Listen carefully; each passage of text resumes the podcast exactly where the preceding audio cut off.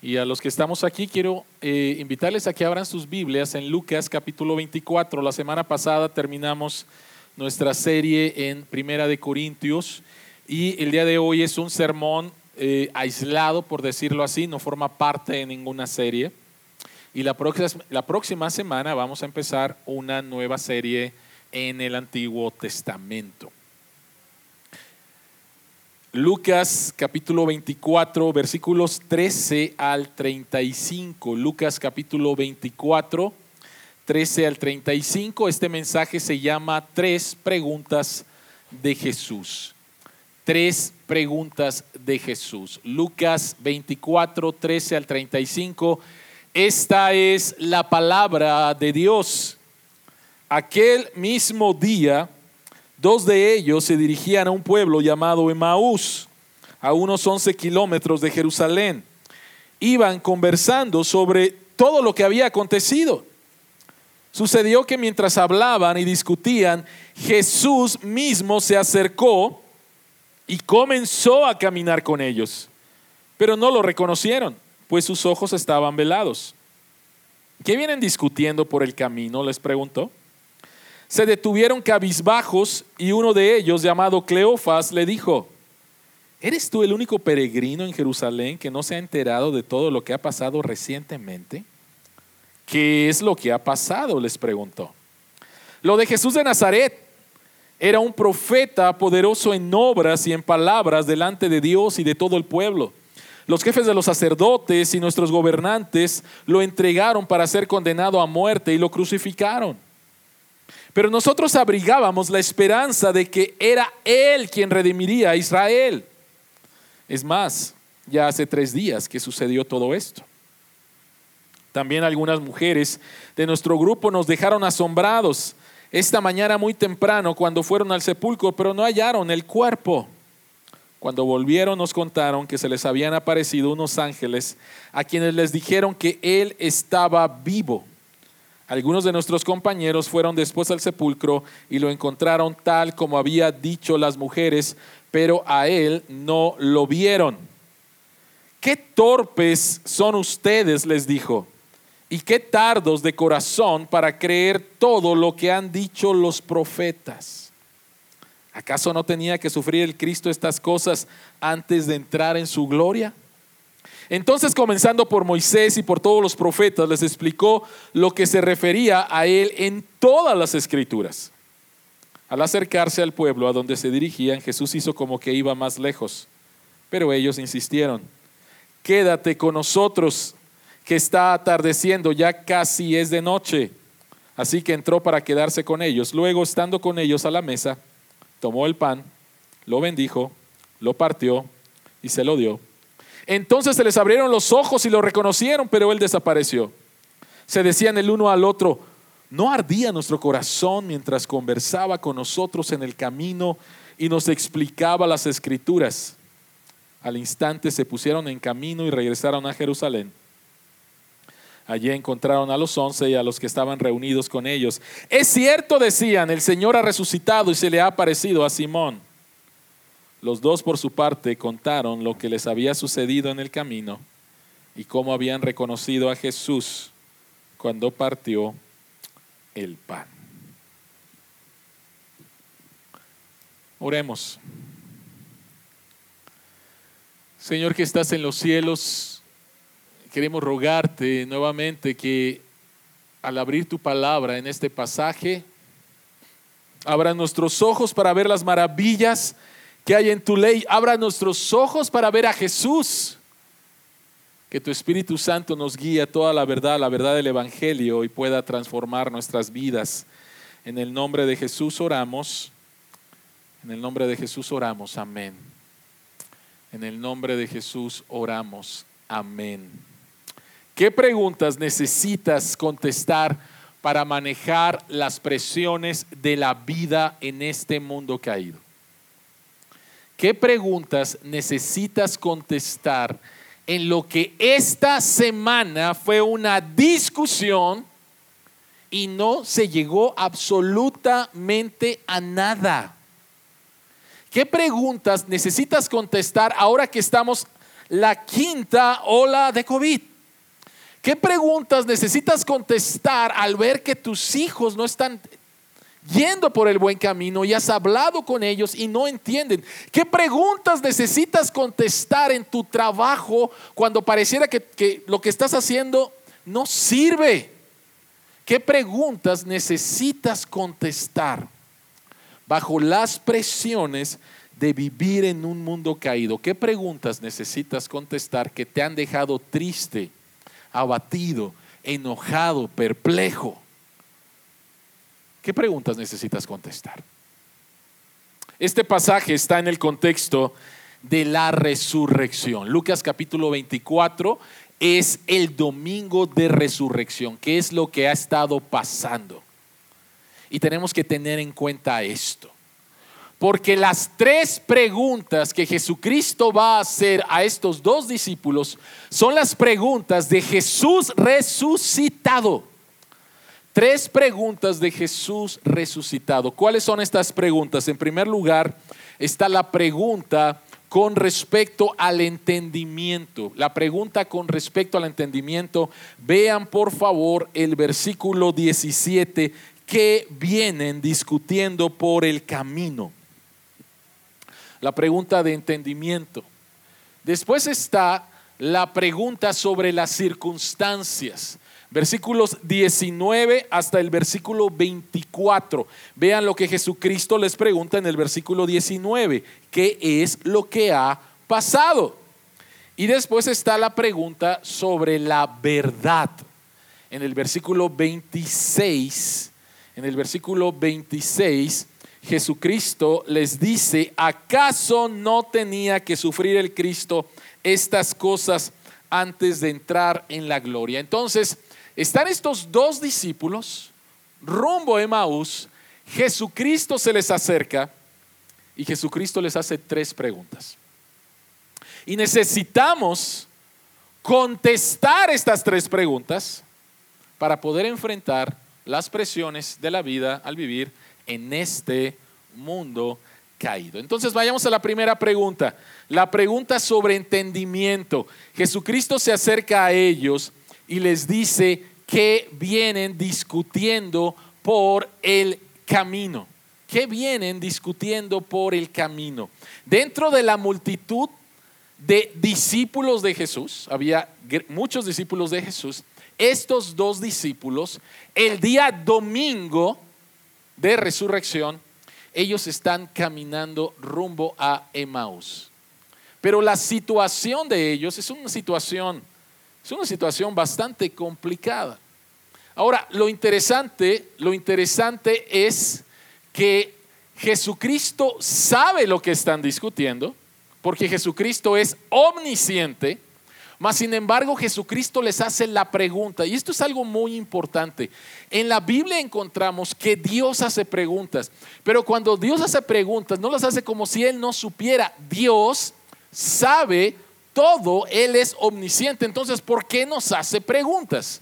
Y la respuesta es que la pregunta está diseñada para hacer que los discípulos piensen en la naturaleza de sus palabras, lo cual revelará sus corazones atribulados. Génesis capítulo 3, cuando Adán y Eva pecan, Dios baja al jardín y Dios dice, ¿dónde estás? No es de que Dios no supiera dónde estuviera Adán y Eva después de haber pecado. La pregunta es, ¿dónde estás? Para que tú sepas dónde estás. No es que Dios no sepa. Y la pregunta que Jesucristo les hace, la primera pregunta es, ¿de qué están discutiendo? ¿De qué están tratando de tener entendimiento? Y una de las cosas que más me gusta de este pasaje es que Jesucristo viene a preguntar. ¿Conoces a alguien que no pregunta, simplemente asume y te da su sermón? ¿No es fastidioso eso? Ni siquiera me preguntaste. Estás asumiendo algo y ya me estás dando un discurso.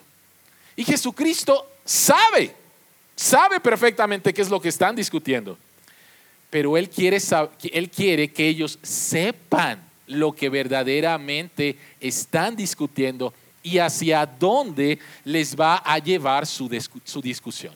Entonces, en primer lugar, cuando Dios se acerca a nosotros, Él nos pregunta, Él no llega ahí con una serie de reglas que tienes que hacer o cosas. Él pregunta, ¿qué estás discutiendo? ¿Qué es lo que quieres tener entendimiento? ¿Qué es lo que está pasando? Entonces, lo, lo que encontramos es una discusión sin esperanza.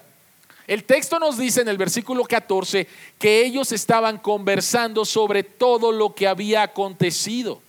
Por lo tanto, la conversación estaba centrada en la muerte, la sepultura y los informes de la resurrección de Cristo. Una conversación que debería de haber traído alegría, esperanza, un sentido de victoria y propósito. Porque Jesucristo ya les había dicho esto. Pero en lugar de traer alegría, esperanza, encontramos a estos discípulos tristes, desanimados y con una sensación de pérdida. El versículo 17 dice, se detuvieron cabizbajos. En otras palabras, ellos estaban tristes. Ellos estaban tristes, ellos estaban sin esperanza. La discusión los llevaba a este estado. Y es muy interesante que la palabra ahí discutían en el original tiene el sentido de examinar juntos mediante una discusión. Entonces, en su decepción, en su perplejidad por el giro de los acontecimientos, Cristo murió, ellos están buscando respuestas. Ellos querían entender. Hemos empleado tres años de nuestra vida siguiendo a este hombre y el día viernes lo crucificaron. Y ese mismo día lo sepultaron. Su caminar estaba lleno de discusión, pero sin respuestas ni entendimiento y por tanto sin consuelo, caminando pero sin sentido de misión, sin sentido de propósito. ¿Qué con respecto a ti y a mí? ¿Qué con respecto a ti y a mí esta semana. Cosas a las cuales nos hemos enfrentado, y yo sé de algunas cosas que ustedes han enfrentado porque ustedes me llamaron. Pastor, por favor, está pasando esto, ore por favor. Y yo sé que algunos de ustedes la pasaron muy mal esta semana. ¿Qué, ¿Qué, con respecto a ti en esta semana? ¿Qué con respecto a estar con otra persona, a estar hablando del problema con esta persona, estar analizando, tratando de entender pero al final llegas y dices, es que no hay solución.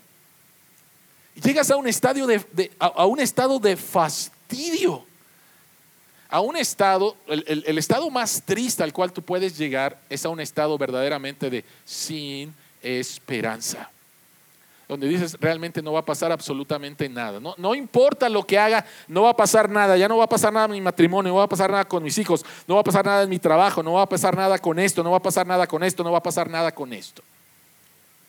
¿Cómo ha estado tu semana? ¿Cómo ha estado? ¿Qué es lo que has estado tratando de entender? Y que te lleva a un estado otra vez de sin sentido a un estado de desconsuelo, a un estado donde no encuentras respuestas.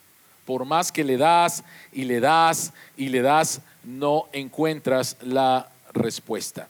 Nosotros somos así, igual que estos discípulos. Ahora, ¿qué es lo que ellos, qué es lo que ellos necesitan? ¿Necesitan verdaderamente entendimiento o necesitan algo más? Y la respuesta es que necesitan algo más. Tú y yo necesitamos algo más que simplemente respuestas o que simplemente entendimiento. Y esto es una compañía esperanzadora. Una compañía esperanzadora. Me gusta otra vez la imagen, por favor.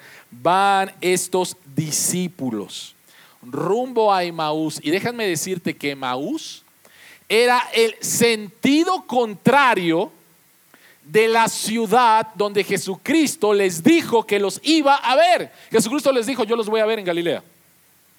Allá los voy a ver. después de mi resurrección. Y Emaús está en el sentido contrario. O sea, ellos están yendo al revés. Y en lugar de que Jesucristo vaya y les diga y les dé unas zapes y decirles por qué están en el camino contrario, Jesucristo en primer lugar se acerca a ellos y se acerca con la pregunta. Jesucristo se acercó. Jesús mismo se acercó. Y esta frase es enfática y significa la disposición de Jesús de participar personalmente en su necesidad. Resalta el interés personal, la disponibilidad y el ministerio que el Señor mismo siempre tiene en nuestras vidas para hacer que su vida sea real para nosotros que su vida sea real para nosotros en nuestro camino. En nuestro camino. Que su vida sea real para nosotros en nuestro camino. Él se acerca.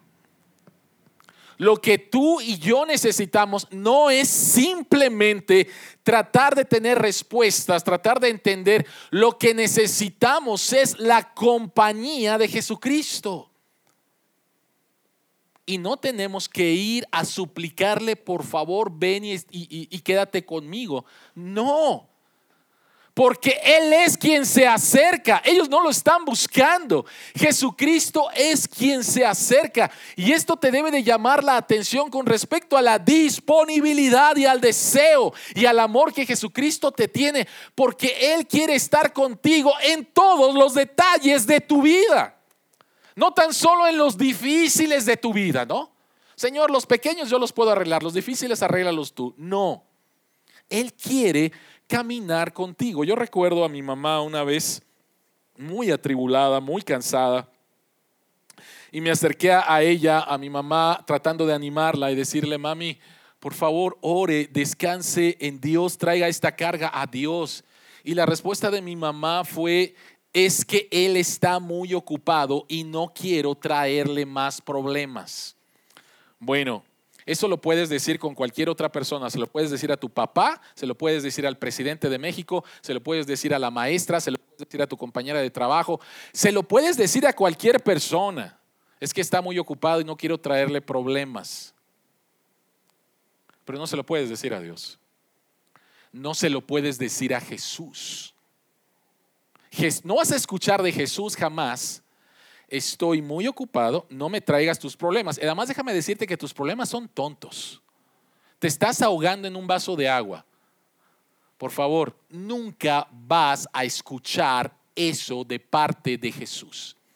Lo que encontramos aquí es a Jesús acercándose y acercándose para que veas que su vida es real en tu vida que la vida cristiana no se trata simplemente de tener la seguridad del perdón de nuestros pecados, pasado resuelto, tener la seguridad de un boleto al cielo, futuro resuelto, pero aquí ahora, aquí era ahora, no entiendo, no funciona el cristianismo. No sé cómo encaja Jesús en mis problemas de matrimonio, no sé cómo encaja Jesús al estar analizando un problema de ingeniería en mi trabajo, no sé cómo encaja Jesús al ir y practicar, o sea, fútbol, no. La Biblia dice en 2 de Pedro capítulo 1 versículo 3 que Dios nos ha dado absolutamente todo lo que necesitamos para vivir una vida que le agrade. Y esta vida que le agrade es aquí y ahora enfrentando los problemas de nuestra vida. Él se acerca a nosotros. Cuando pasamos por situaciones difíciles, es normal preguntarnos si Dios está con nosotros, pero el asunto nunca es realmente una pregunta con respecto de su presencia sino de nuestra conciencia de su presencia. Él ha prometido estar con nosotros todos los días hasta el fin del mundo. Y no es de que Él está, sí, Él está allá en los cielos, ¿no? Y sí, no, no, no. Con nosotros, con nosotros. Y me gusta mucho esta frase de Paul Tripp. Él dice, el descanso del corazón que anhela todo aquel que sufre nunca proviene de exigir entendimiento. el descanso que viene de poner tu confianza en aquel que entiende y gobierna todas las cosas que te confunden. Me, encanta esta frase. O sea, el descanso que tú buscas ¿Por qué esto? ¿Por qué esto? Quiero entender, quiero entender. Y no encuentras respuestas. Ahí no, ahí no, ahí no vas a encontrar verdadero descanso. El descanso verdadero viene de saber que Jesucristo está contigo, acompañándote cada día si has confiado en Él como tu Salvador. Entender que Él gobierna todas las cosas y las cosas que te están pasando no se han salido de su mano soberana. Entonces no se trata de entender, no se trata de las respuestas. Se trata de la compañía que sí te da esperanza. ¿Qué es? ¿Cuáles son las, las preguntas que necesitamos contestar para enfrentar las respuestas de, eh, para enfrentar la vida en este mundo caído? La primera pregunta tiene que ver con entendimiento. La respuesta no es necesariamente el entendimiento, sino la compañía de tu Salvador, quien está ahí, quien se acerca a ti y te pregunta, ¿de qué has estado discutiendo esta semana? ¿Qué, qué, qué está pasando que te has quedado triste, desconsolado? Dime, por favor, quiero escucharte. Él quiere, Él desea y Él anhela, ¿sí? Escucharte, estar contigo, caminar contigo. Número dos, número dos, la pregunta sobre las circunstancias. La pregunta sobre las circunstancias. Y les pregunta a Jesucristo, ¿qué es lo que ha pasado? Ahora, antes de meternos, me gustaría rápidamente hacer un paréntesis y decir algo que creo que es bien importante. Y está en el versículo, ah, ¿dónde está? En el versículo 18. Cuando Jesucristo les hace la primera pregunta, la respuesta de Cleofas es, ¿acaso eres el único que no se ha enterado? Y esto es importante por esto. La muerte de Jesucristo no fue un acontecimiento en lo oscurito. Nadie se enteró. O sea, Cleofas dice, oye, por favor, que eres el único que no ha sabido todo lo que ha pasado. La muerte de Jesucristo fue pública, fue un evento público, fue un evento en el cual todo mundo se enteró. Menciona a los gobernantes romanos, menciona a las autoridades judías, menciona a todos los que estuvieron involucrados. No fue un acontecimiento en lo oscurito. Entonces, eso nos debe de llamar la atención y nunca debemos de perderlo de vista. La muerte de Jesucristo fue una muerte pública se enteró todo mundo en ese momento. Pero Jesucristo les dice qué es lo que ha pasado. Y lo primero que nos debe de llamar la atención, vean por favor el versículo, el versículo 19, la respuesta de ellos. Y la respuesta de ellos es de Jesús. ¿Y qué dice después? ¿De Jesús de dónde? De Jesús de Nazaret nos debe de llamar la atención por dos razones. Número uno, Juan capítulo 1, versículo 26, Andrés le está compartiendo, no, Felipe le está compartiendo el Evangelio, le está diciendo, oye, quiero que conozcas a una persona, se llama Jesús, y Natanael contesta, ah, perdón, ¿de dónde? Jesús de Nazaret. ¿Y recuerdan la frase de, de este Natanael, lo que dijo? de Nazaret. De Nazaret puede salir algo bueno. No, hombre, ese Jesús debe ser bien chafa, ¿no? Y la segunda razón es porque Nazaret en los evangelios es un lugar de incredulidad. Jesucristo dice, no pudo hacer muchos milagros ahí por la incredulidad de ellos. Cuando Jesucristo dice, la profecía se ha cumplido. Este soy yo, soy el Mesías. ¿Qué hicieron ellos? Se enojaron y quisieron nuevamente ajusticiarlo. Quisieron lapidarlo. Entonces, cuando Jesucristo les pregunta, ¿qué ha pasado? Las circunstancias que estás viviendo, la búsqueda de respuestas que tienes, te pueden llevar a un estado en el cual Jesucristo se convierte simplemente en Jesús de este lugar chafa que se llama Nazaret y simplemente un carpintero. Simplemente un carpintero. Llegó a tal nivel su desilusión con respecto a Jesús que simplemente era ahora Jesús de este lugar, chafa, este lugar de incredulidad que se llama Nazaret. Un profeta, sí, poderoso, sí, pero pues lo mataron. Lo mataron hace tres días. O sea, las circunstancias de nuestra vida difíciles te pueden llevar, si no estás, si no estás en esta relación dinámica, si no sabes que Jesucristo está a tu lado, te pueden llevar a una desilusión de Dios, a una desilusión de Dios.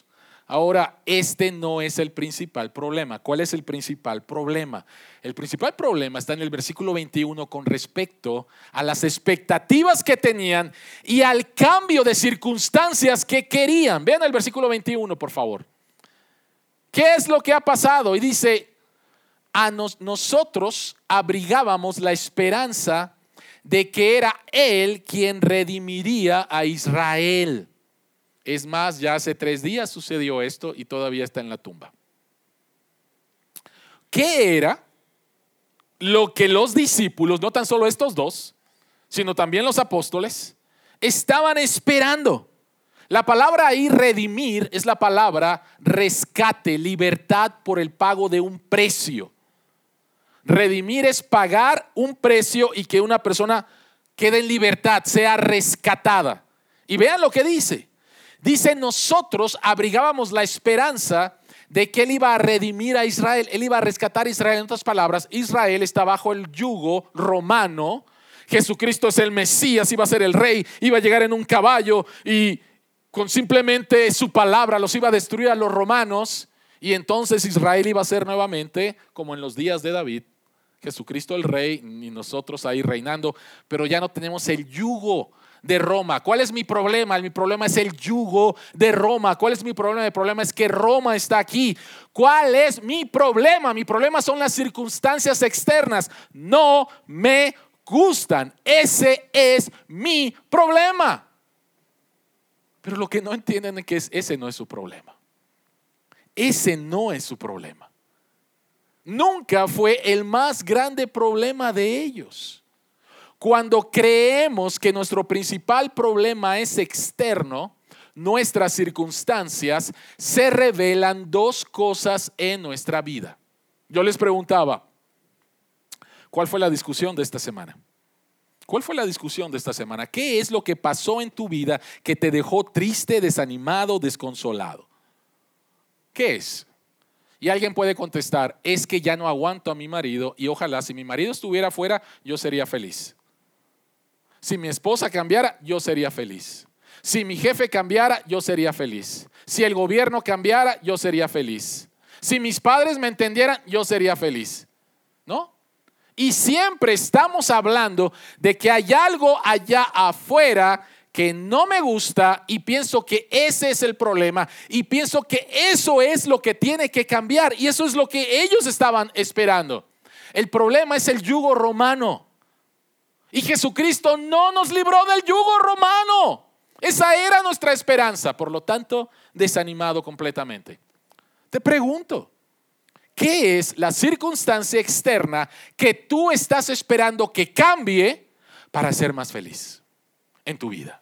Para estar más completo, para estar más pleno. ¿Cuál es? Y esto revela idolatría en nuestro corazón. ¿Por qué revela idolatría? Porque tú piensas que esto que, necesita ser cambiado es lo que te va a traer paz, es lo que te va a traer consuelo, es lo que te va a traer verdadera alegría, es lo que te va a traer verdadera felicidad. Eso es lo que tú estás buscando. Por ejemplo, yo mencionaba esta mañana, hablamos la semana pasada acerca de solteros, divorciados y casados. Y solteros se enfrentan problemas con respecto a la soledad. Pero si tú piensas que el problema de tu soledad se va a resolver al casarte, lo que estás haciendo es traer toda tu esperanza de sentirte pleno, de sentirte completo y se lo vas a pasar a un hombre, a una mujer, a tu esposo o a tu esposa. Y sabes qué, no lo va a cumplir. No lo va a cumplir. Entonces te vas a quedar otra vez frustrado porque pensabas que el cambio era pasar del estado de soltería ahora al estado de casado. O al revés, estás tan infeliz en tu matrimonio que piensas que lo mejor que pudiera pasarte es divorciarte. Y otra vez es cambiar de estado. Estoy casado y soy infeliz, voy a ser soltero y voy a ser feliz. Y estamos elevando ciertas cosas a un nivel de idolatría. Pienso que si esto lo tuviera en mi vida voy a ser feliz. Esto es idolatría. Pensar en que algo o alguien puede darme lo que solamente Dios puede darme. Este es el primer problema. Este es el primer problema. Estaríamos mejor sin los romanos. Jesucristo dice, no, ese no es el problema. Ahorita vamos a ver cuál es el problema. Y vamos a ver cómo, qué significa verdaderamente ser redimido. Pero lo siguiente, el, el, otro problema, cuando pensamos que el problema es allá afuera, el cambio de circunstancias, es la ignorancia que nuestro problema principal somos nosotros, el pecado remanente en nuestras vidas. Hace un momento les dije que me encantó la frase de Paul Tripp y me encanta la frase de Paul Tripp. Pero hay una frase de Paul Tripp que no me encantó la primera vez que lo leí. Estaba leyendo un, un libro acerca del matrimonio de Paul Tripp, excelente libro, y él dice, el problema del matrimonio eres tú. El problema del matrimonio soy yo. Yo soy el principal problema del matrimonio porque yo soy el más grande de los pecadores, como dice Pablo en segunda en primera de Timoteo 1:15. Entonces, cuando yo leí eso, yo dije, ah, no, no, no es cierto. O sea, o sea, ¿yo? No, ella. ¿Sí? O sea, otra vez, el problema es externo a mí. Si ella cambiara, yo sería un mejor marido. Si ella, si ella, si él. Pero cuando estamos tan enfocados en lo externo, no te das cuenta que el principal problema eres tú. El principal problema eres tú. Por eso es que Jesucristo dice que antes de que vayas y le quites la paja a tu prójimo, ¿qué dice Jesús? Quítate la viga primero que hay en tu propio ojo. El principal problema eres tú por el pecado remanente que hay en ti. Y Jesucristo vino en primer lugar a redimirnos de eso, rescatarnos de eso y después salvarnos de nosotros mismos. Salvarnos de nuestros pecados, una relación correcta con Dios, pero después salvarte de ti mismo. Porque tú sigues pensando que el problema está allá afuera, cuando el problema eres tú, cuando el problema soy yo. Simplemente no me gusta escuchar eso. Dios regularmente nos cambia en medio de nuestras circunstancias, no quitando nuestras circunstancias. Y eso tampoco nos gusta. Dios cambia mis circunstancias y así voy a ser más feliz, pleno, tener paz, bla, bla, bla. Y Dios dice, no, Dios dice, yo voy a utilizar las circunstancias desfavorables en tu vida para cambiar lo desfavorable en tu vida, dentro de tu vida. Yo voy a utilizar las circunstancias desfavorables de tu vida para cambiar lo desfavorable dentro de tu vida. El problema es que no queremos eso. Y cuando no queremos eso, entonces nos convertimos en ciegos. Tenemos una ceguera espiritual. Vean por favor el texto. O sea, ellos están platicando con Jesucristo, les están diciendo, y después dicen algo, oye, ¿y escuchamos que nuestras mujeres fueron, algunas de las discípulas, voy a decirlo así de esta manera, mujeres que seguían a Jesús, discípulos de Jesús, mujeres, ¿sí? Y fueron a la tumba y no encontraron, se les aparecieron ángeles y les dijeron que Jesucristo está vivo cuando Jesucristo les había dicho eso. Y después de los apóstoles fueron al sepulcro, lo encontraron vacío como dijeron las mujeres y me gusta esta frase, pero a él no lo vieron. Y ellos están caminando con Jesús y no lo ven. No lo ven. ¿Te das cuenta? ¿Te das cuenta? Estás tan enfocado en las circunstancias que no ves a Jesús quien se ha acercado a ti. Quien se ha acercado a ti no tan solo para escucharte, quien se ha acercado a ti para cambiarte. y para decirte que el cambio empieza en ti, a través de Él, pero empieza en ti. Pero cuando estamos tan enfocados en las circunstancias, en el yugo romano, en que el problema de matrimonio es mi cónyuge, en que el problema de mis hijos son ellos, en que el problema de mi trabajo es que mi jefe es un desgraciado, en que el problema de, y el problema de, y el problema de, es allá afuera, ¿sí? Eres ciego a la realidad de que Jesucristo está contigo. Nos convertimos en ciegos. Si la respuesta a entendimiento es la compañía de Jesús, la respuesta a las circunstancias es deja de ver las circunstancias y ve a Jesús. Vamos a la pregunta número tres. Vamos a la pregunta número tres. La pregunta sobre la verdad. La pregunta sobre la verdad. ¿Acaso no tenía que sufrir el Cristo estas cosas antes de entrar en su gloria? Antes de que Jesucristo diga eso, Jesucristo les da un zape. Jesucristo les da un regaño, ¿sí? Pero lo más importante no es el regaño, pero el regaño es importante, ¿sí? Pero no es lo más importante.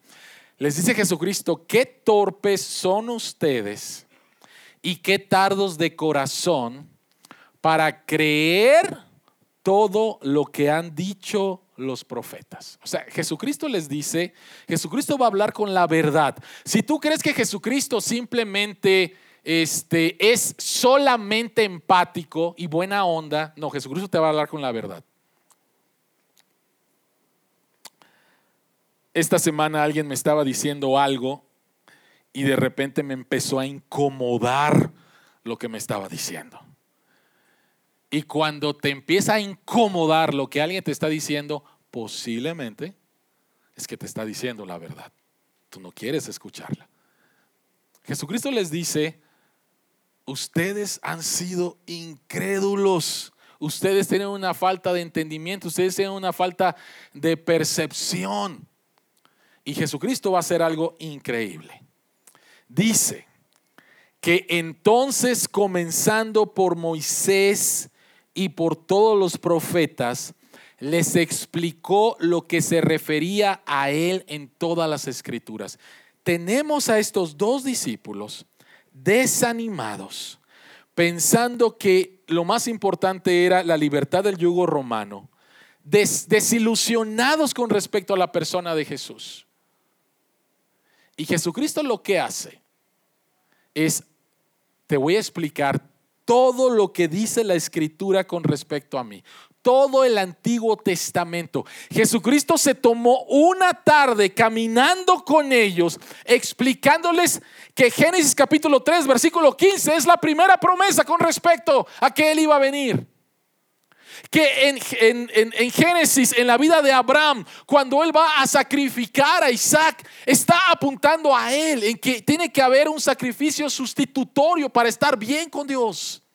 Y así, libro tras libro, libro tras libro, Jesucristo les empieza a decir, este soy yo, este soy yo, este soy yo, este soy yo. Y la necesidad más grande que tienes no es la libertad externa, es la libertad interna. Yo vine a dar mi vida en rescate por ti, porque la esclavitud más grande que tenías es la esclavitud de tu propio pecado. Y yo fui hecho pecado en la cruz. Yo recibí la ira de Dios en tu lugar. La Biblia habla por entero de mí.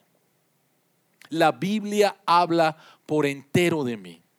Y hay algo aquí de veras bien importante y está ahí en la pantalla y dice, esto nos muestra que la preocupación y prioridad del Salvador es que lo conozcamos a través de las escrituras.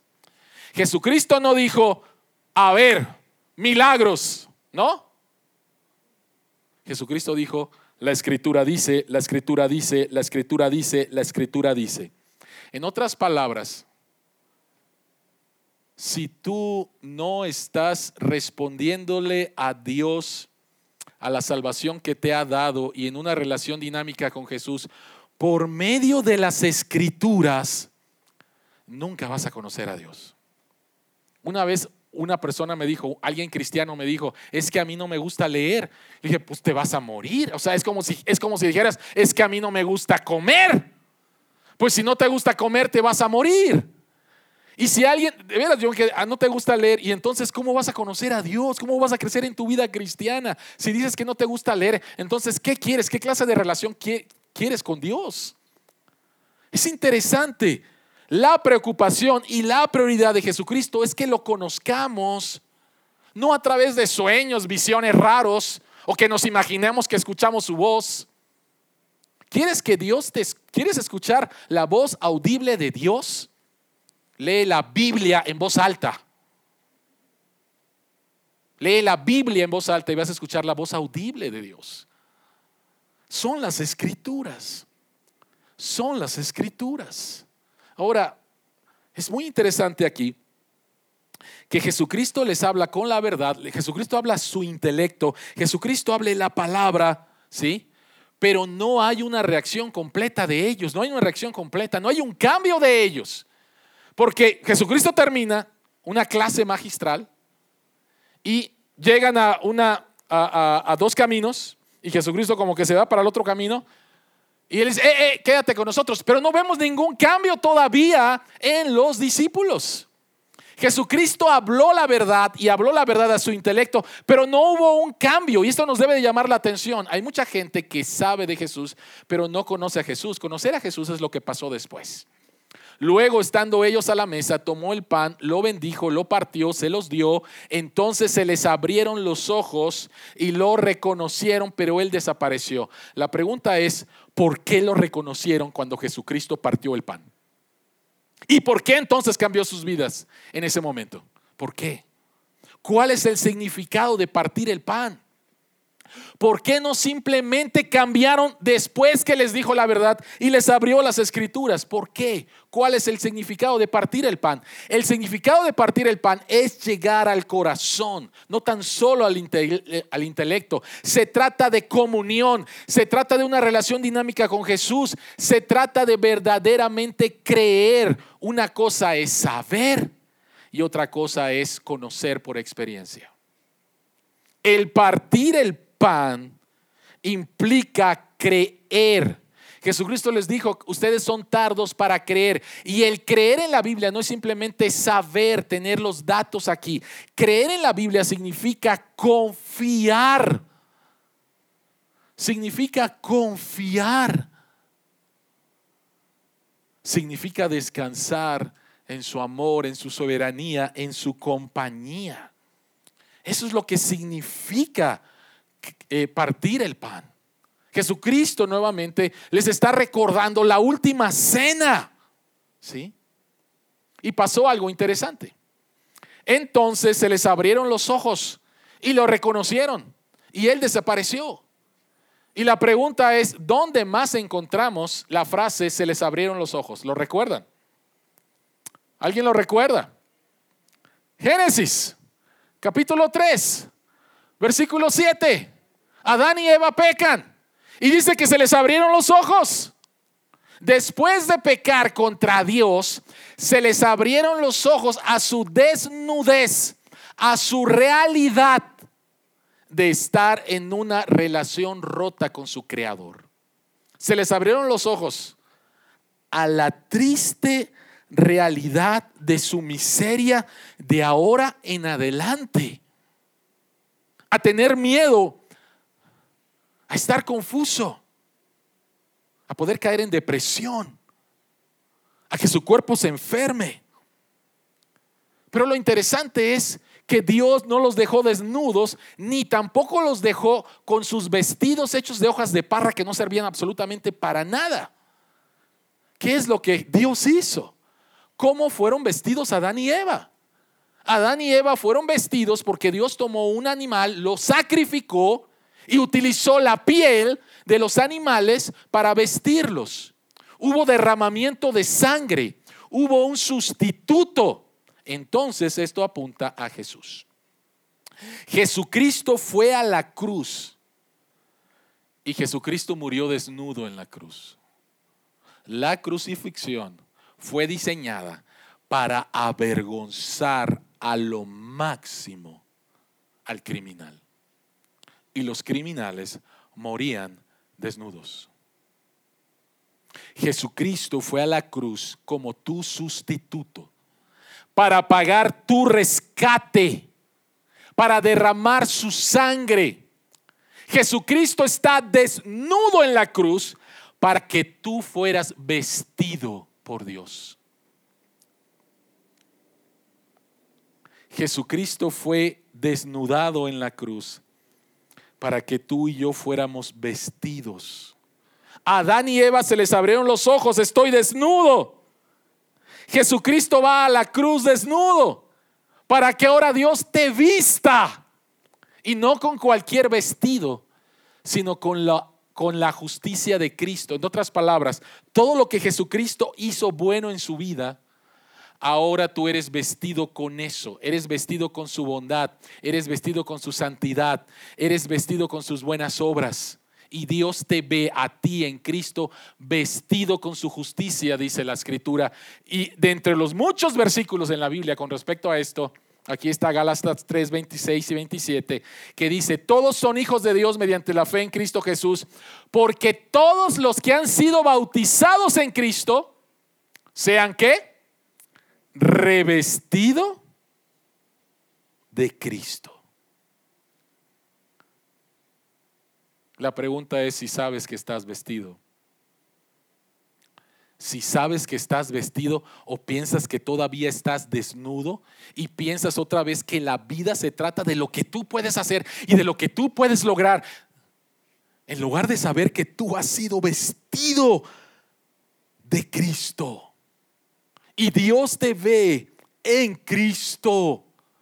Y cuentas nuevamente con una nueva voy a decirlo de esta manera, con un nuevo potencial en tu vida que es Cristo viviendo en ti.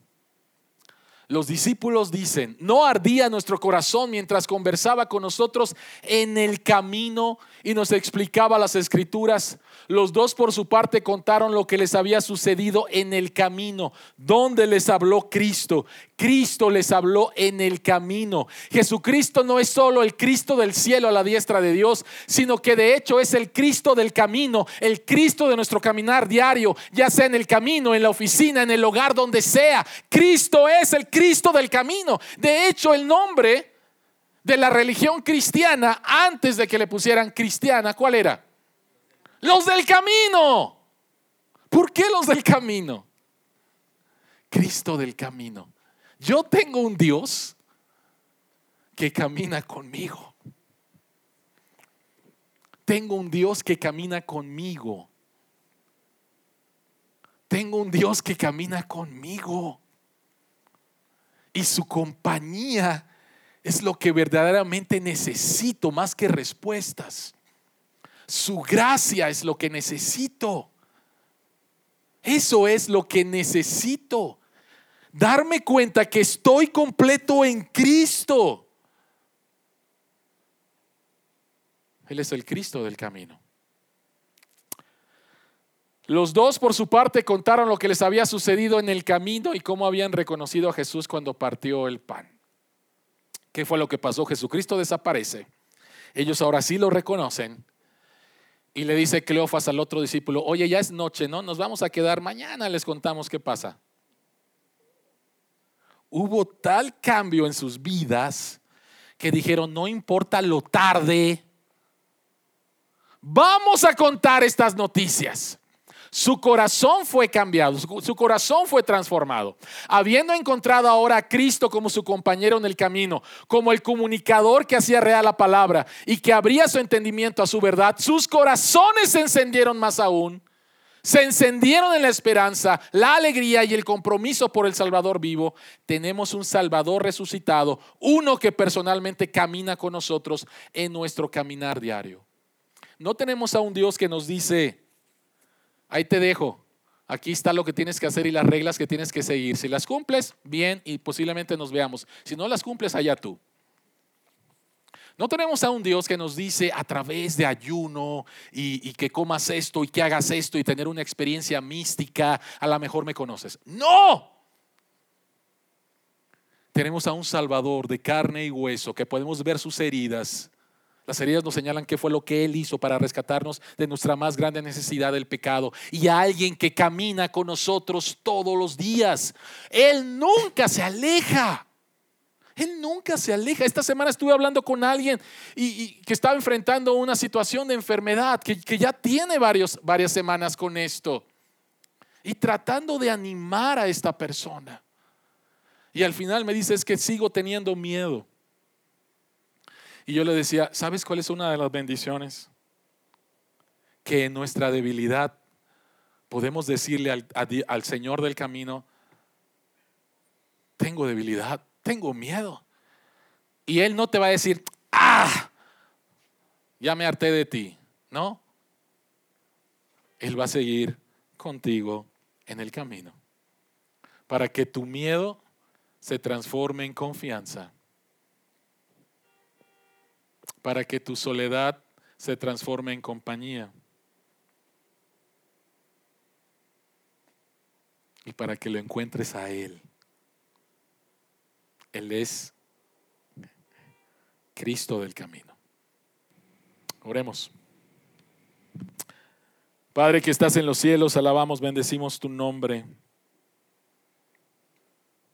No nos acercamos a un Dios que está en una galaxia muy, muy lejana y a ver si de alguna manera mágica, extraña, mística y por medio de nuestros esfuerzos, ojalá se pueda acercar a nosotros. No, esa no es la verdad. La verdad es que no dejaste a nuestros primeros padres sin esperanza, sino que los vestiste a través del sacrificio de un animal, del derramamiento de sangre que apuntaba a la realidad de que un día Dios mismo, Dios el Hijo, iba a caminar en esta tierra e iba a ir a la cruz a morir por nuestros pecados para que nosotros, estando desnudos, fuéramos vestidos.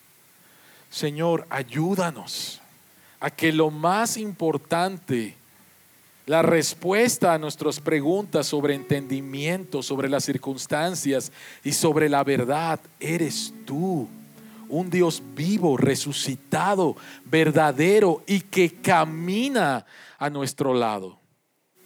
A ti sea la gloria, Señor, que nos permites en un momento más partir el pan y conocerte más. En el nombre de Jesús oramos. Amén. Les invito a